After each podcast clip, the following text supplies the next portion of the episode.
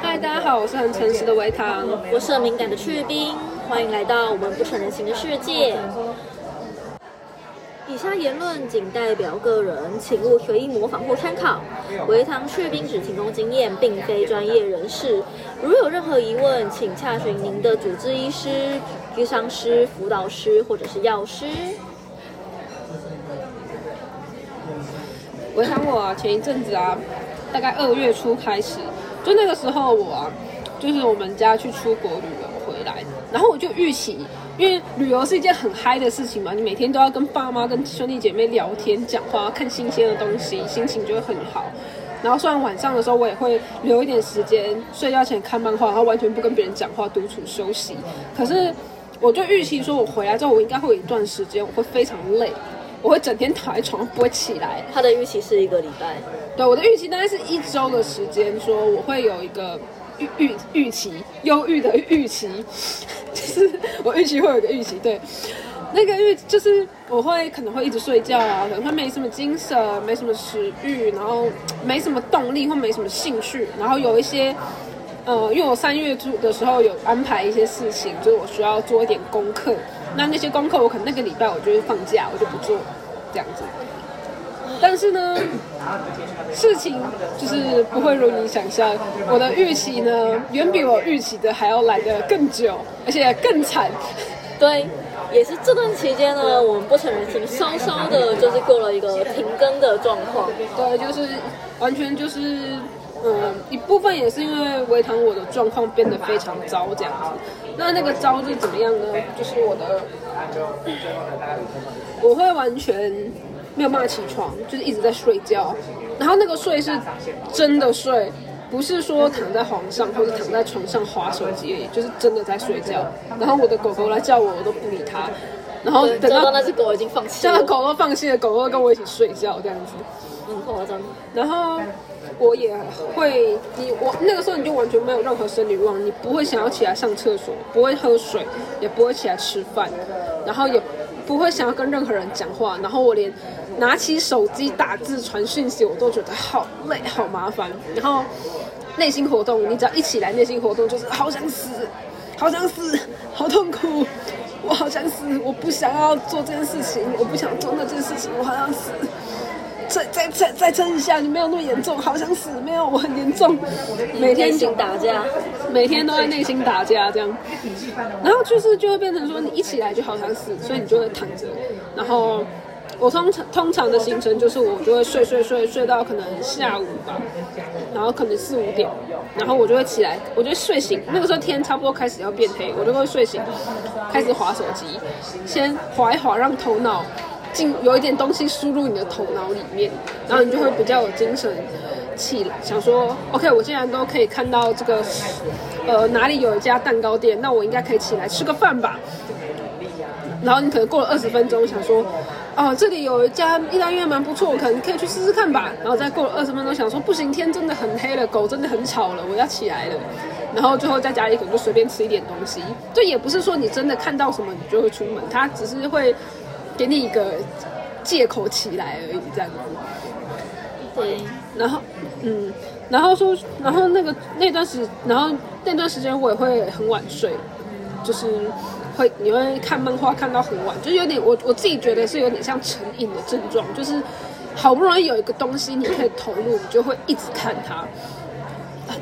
你就会忍不住一直看一直看，然后你很难。切断自己现在在做的事情，改变成为去启动做一件新的事情。而且这个人有个不知道算好还是算坏的毛病，就是他吃，他觉得吃完药就要关灯躺平，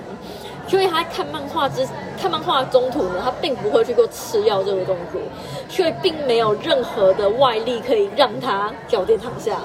除了我自己以外。对，因为像像我的像我自己的话就是。我会尽量让自己准时吃药，不管我有没有睡觉。如果预期今天要熬夜，我就会提早吃药，让我要熬夜的那一段时间，我是已经比较有精神，可以去做去做熬夜的这件事情。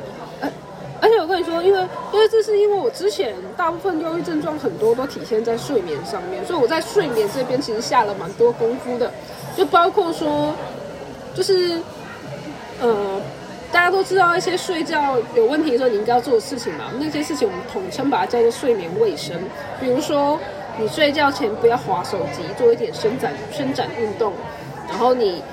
不要躺在床上做其他的事情，然后你天就是闹钟一响就起来，然后你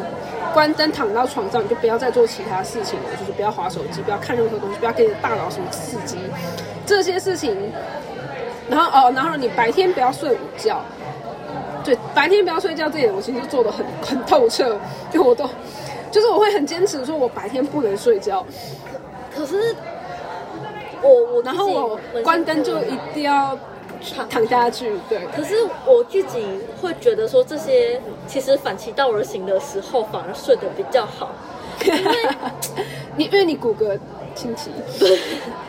啊，骨骼清奇这一集，你们下一集就会听到发生什么事情。好，我我自己对于睡眠的状况是，我自己之前也破过这样，就是躺平了就不要划手机。可是我发现有些时候，像我有段时间真的是躺下我就不会划手机，但有些我后来变成说我躺下，我给自己一个时限，比如说十五分钟、十分钟。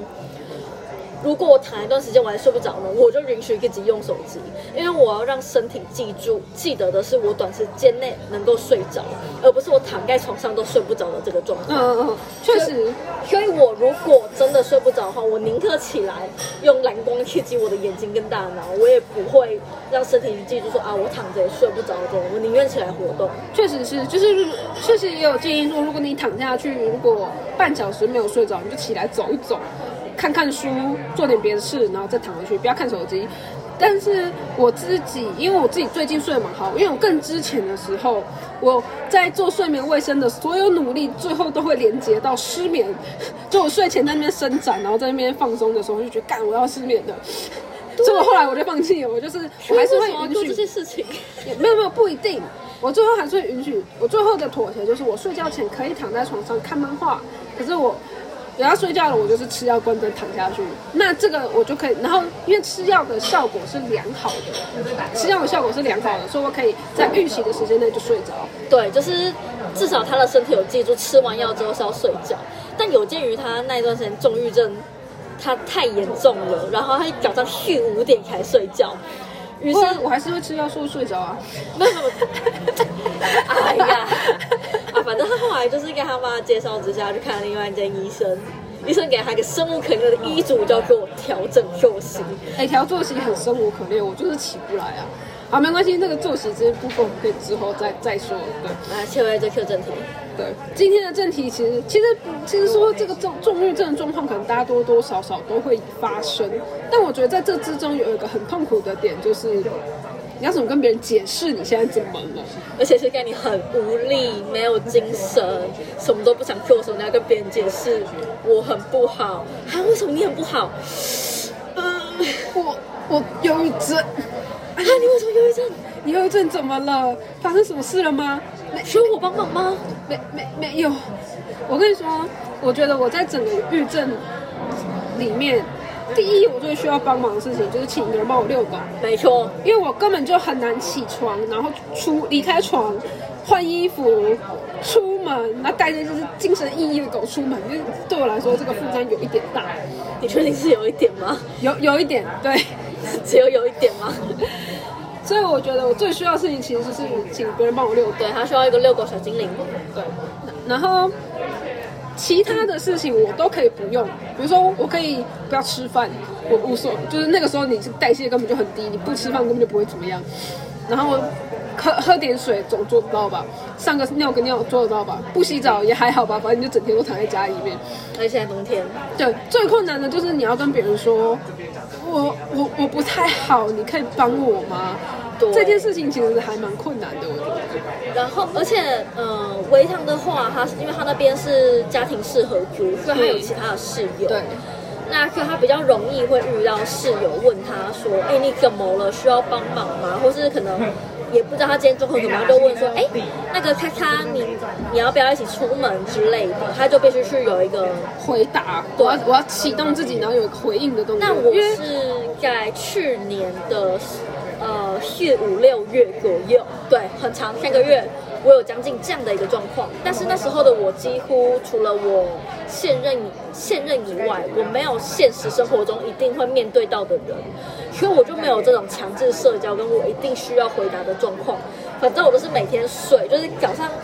早早上起来帮猫放饭，然后晚上起来帮猫放饭，然后等我现任下班回来的时候打电话给我扣我出门吃个晚餐，然后回家打个游戏，继续睡。对，吃药睡觉。对，我，而且那段时间我是有一段时间我连回诊都没回诊，我连药都没有吃，就过着一个独那个隐居的与世隔绝隐居的生活这样。对，真的跟我妈讲一样，就闭关。但是我那时候就不需要去跟别人解释说，哎，我今天状况不好这件事情，我我也没有什么需要别人帮我的，就是至少你跟你男友就解决了所有问题这样。对，而且喂，我就起来，猫的饲料我都已经分装好了，我就只需要拿起我的汤匙，一个碗一个碗一匙，这样给给我的猫倒倒好饲料，然后然后去上上个课，顺便起来上个厕所，然后帮猫换个水，上厕所的时候顺便清个猫砂之类的，我就可以去睡觉了。对，但是我的状况就会变成，如果我今天努力的起来了，比如说晚上七点，然后我就会像一只遛完狗了，我就会像一个木偶一样，躺在客厅的沙发上，或者是坐在餐桌上，但是头是倒下去的，然后我可以静止不动倒个二十分钟，很可怕，我见过那场面。就完全不会动，就是呼吸而已。然后这个时候只要有任何人经过，就想说干发生什么事。然后等到我终于抬起头来，如果他要跟我聊天，我还是可以跟他聊天。就是，但是这个对话就会，我就会变得非常的缓慢，然后我就觉得我像智障一样，就是，就是他可能问我一些东西，我只会回说，哦，对啊，有一点这样子，嗯，然后，然后我这边就 ending 了，然后我就觉得我像智障一样。然后可是其实那真的完全是因为你生病，所以导致你的机能下降。所以这个时候我就会非常的希望我的头上面可以贴一张便条纸，然后就是标签上面就直接 label 说此人忧郁症 ing depre in depression，或者是这个人症状如下：大脑迟迟缓、语言迟缓、力力气零、精神力零，不会做任何事情，食欲零。对，然后需要帮忙，需要帮忙遛，需要帮忙遛狗、吃饭，需要不需要帮忙吃饭这样之类的，你就你就全部在我脸上全部写清楚，然后贴在脸上，然后我让我倒在那里。之前还我还有一天跟他开玩笑说你，因为呃，就有一家，反正就是有一家台台湾自己的就是服装厂牌，他可以就是你自己去设计 logo，然后请他制作，这种就是什么 T 恤上面写不要香菜之类的。对对对对，我就说他需要就是他需要刻定一件就是标签纸衣服，对，就是衣服他们就有一个地方是可以更换布条的，就是可能它可以有不同布条，然后就用纽扣扣上去。比如说今天是我好想许扣上去，需我需要遛狗扣上去，我不想讲话扣上去，我不会饿扣上去，我很忧郁扣上去，我想睡觉扣上去。我没有办法思考，扣上去，就不需要任何社交能力，你就不用跟别人解释，因为最常出现的对话就是因为你今天还好，哎，维涛你今天还好吗？啊，你需不需要？啊，你吃饭没？这样，啊，你怎么了？然后我前几天我还会解释说，哦，没有啦，应该是因为出去玩回来太累了，就是过一阵子到后几天，然后到后几天我就直接没有，我今天很不好，不用谢谢，我吃过了，就算没吃过，我也会跟他说我吃过了。对，不然别人说啊，你要吃一点呢、哦，可是有一天，不过室友还因为因为我觉得我室友人其实都蛮好。有一天我就说哦，我我因为你们吃东西哦，我吃了一个太阳饼，然后过了一会儿他就去煮了一碗面一碗汤给我，然后就说这是我的吗？对哦，是你的哦，我们两个吃过了哦，谢谢，受宠若惊，受宠若惊。对，有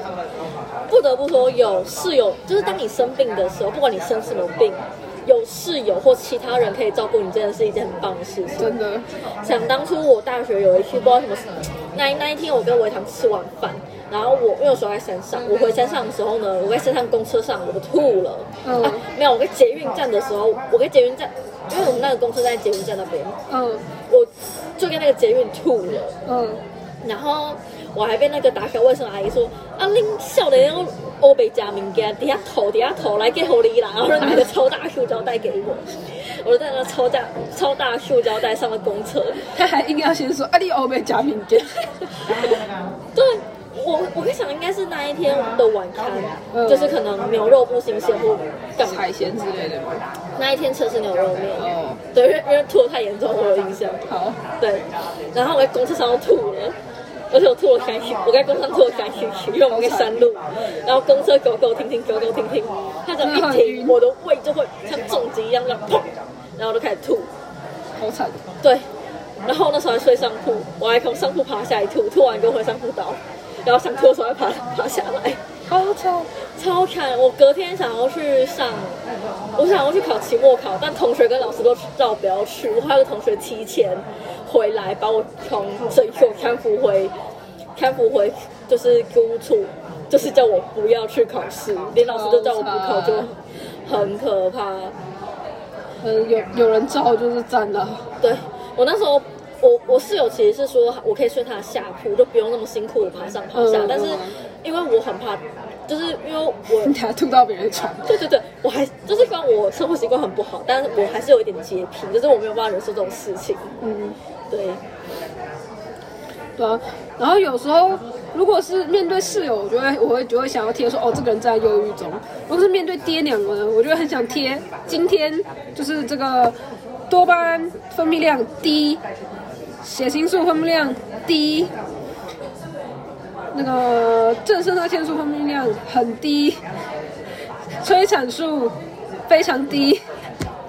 就是我很我也会很，然后这个交感神经与副交感神经异常，就是我就也会很想要把这种生理现象的。生理上的问题直接贴出来，我就告诉你了，我今天没有精神，不会觉得快乐，我今天超没安全感，我今天什么都没有，不要来烦我。我觉得超棒的。对啊，如果我就是很想要，就是哎，如果你今天怎么，然后我就像是测血糖一样，拿一个针戳我手指，然后滋滋滋滋滋滋滋，然后就跑跑出一张标便条来，就说来，你这是今天的精神科诊断，然后就告诉你说，哦，今天的多巴胺分泌量很低，血血清素还 OK，然后肾上腺素嗯不是很高。然后你就拿了这一张，再告诉他说：“来，我今天身体状心心灵状况是这样的。”你就把那一张纸贴在你的额头上，就对跟贴符一样。人家贴，然后大家看到你就知道说，哦，你今天心情不好，好，不要问，不要不要上去问他，哦，他催产素很低，好，我去抱抱他就好了，不用多说什么。我真的，我真的应该看到就是那种五金杂货店在卖那一种，就是挂在门上挂牌的时候，我有我有一瞬间思考过，我到底需不需要挂牌挂在门口或挂在自己身上？就是我真的有思考过这个问题。累。结结论而言就是死亡，请勿打扰。请勿打扰，对，我有想过要不要买一个送给维唐。笑死。对啊，我觉得是，因为大家其实也不会读心术嘛，别人也不知道你今天状况就真的好是要怎么样。你不讲别人不会知道，可是有时候你又真的不想讲或没办法讲，对你没有那个力气。对你就是会很希望额头上有张标签纸可以贴在那里，告诉大家说今天心情不好，或者我今天状况很好，大家欢迎来找我聊聊天，对，就很不觉得很方便吗？或者是我去面试的时候，因为我其实是一个不太擅、很不擅长面试的人，我就每次面试或模拟面试被问到说啊，那你最擅长什么？我都会想跟他讲说，听别人说话，然后就做个吧？没有，你要给我们展现你很会听别人讲话。哦，你觉得他像面试的时间，让他讲回宫了，我真的想过，可是我就是没有勇气讲出来。好，但是我很想，就是脸上贴一个标签是，我我擅长聆听对我擅长聆听，就是你讲我听，嗯，就是我没有我没有什么可以主动表现给你的，但是我很擅长听你讲话哦。可是面试就是一个你要主动的一个自己，的这种场合。然后我我就是被动技比较强吧，讲到个屁呀、干。有时候那面试，我觉得自我介绍也是对我来说一个很困难的环节。很要把标签贴好贴满，然后该针对针对各个标签自己去做，就是你应该去做分界项说明。对啊，因为因为我觉得大家互相认识的时候，有时候会很没有记忆点，就是记记不住，就是你你一开始就要把大家当成一个很立体、很复杂的人去记忆，一定是困难的嘛。那我们可能就会找一些大家可以共同理解的标签去贴一贴，然后再慢慢加深认识。我觉得这样做是可以的，但是你不要永久的贴一个人标签，就是标签这个东西，它是有它的方便性吧。对，它是有它的功能性可是。不能把方便当成绝对，对对对。像比如说你认识一个新朋友，我不相信星座，可是如果你跟我说就是那个呃天蝎男，我可能就会有一点印象。说哦，如果他自我介绍说他是天蝎座，然后你跟我，然后他的工作是工程师，然后几岁住哪里，然后什么，然后最近的兴趣是呃骑脚骑自行车干嘛干嘛干嘛，你可能不会记得嘛，可是它就是一些标签。对那你该跟别人讲说哦那个天蝎男。的时候，别人可能会记得，也可能会不记得。那你就说哦，是骑脚踏车的那一个哦，那可能大家就有印象，就是骑脚踏车的那一个。嗯，骑脚踏车就变成一个成为一个标签，但是这个标签是一个中性的、方便的、好沟通的，它不代表说啊它不贴了它就怎么样它。不是所谓的，就是没有没有分什么好啊、坏啊、正啊、负啊，或是贴了标签妖魔化。因为其实大家听到标把一个人标签化或什么的，第一个反应其实都是这东西它被绝对绝对化。有一个印象、刻板印象在这里。对，而且通常大家听到标签都会往不好的地方去想，对啊，就是不好的东西可以被上标签，就是危险误入那种感觉。像听到忧郁症这个标签，听起来就很不妙吧？我跟下一班人我们讲精神精神病患者哎呀，更不妙了，更那个社会新闻呐、这就是就是社会观感、社会价值去判断这个标签，就给他打了一个不好的分数了。这样，对，所以大家都很鼓励说去标签、去标签化。但这个去标签化，我觉得主要是你标签后它的意义的这个才是最主要的东西。就是我虽然没有贴你精神疾患的标签，但是我把你当神经病来对待，那也没有意义。对啊，对，标签是好东西，我们要善用。对，在头上贴，精神不好的时候在头上贴一个，帮你省麻烦。或是那个标签衣服，不想不想加香开，下开家暴之类的，大家欢迎去购买。我觉得我们未来应该出一个周边，就是我没电，我不想讲话。对我有一件 T 恤，就是电量一趴，我超爱那件 T 恤。我有一件，我有一件是那个，我有一件是那个思考中，请请耐心等候，我觉得这种衣服超棒。超棒，有够棒！我们我们以后来考虑出这个东西哈，请大家留言说你最想要什么样的 T 恤，对你想要多少的电量？或者是你最需要一个标签来代表你的现状的时候，你最希望是什么？对，对好，那我们今天大家就到这边，大感谢大家拜拜，大家晚安。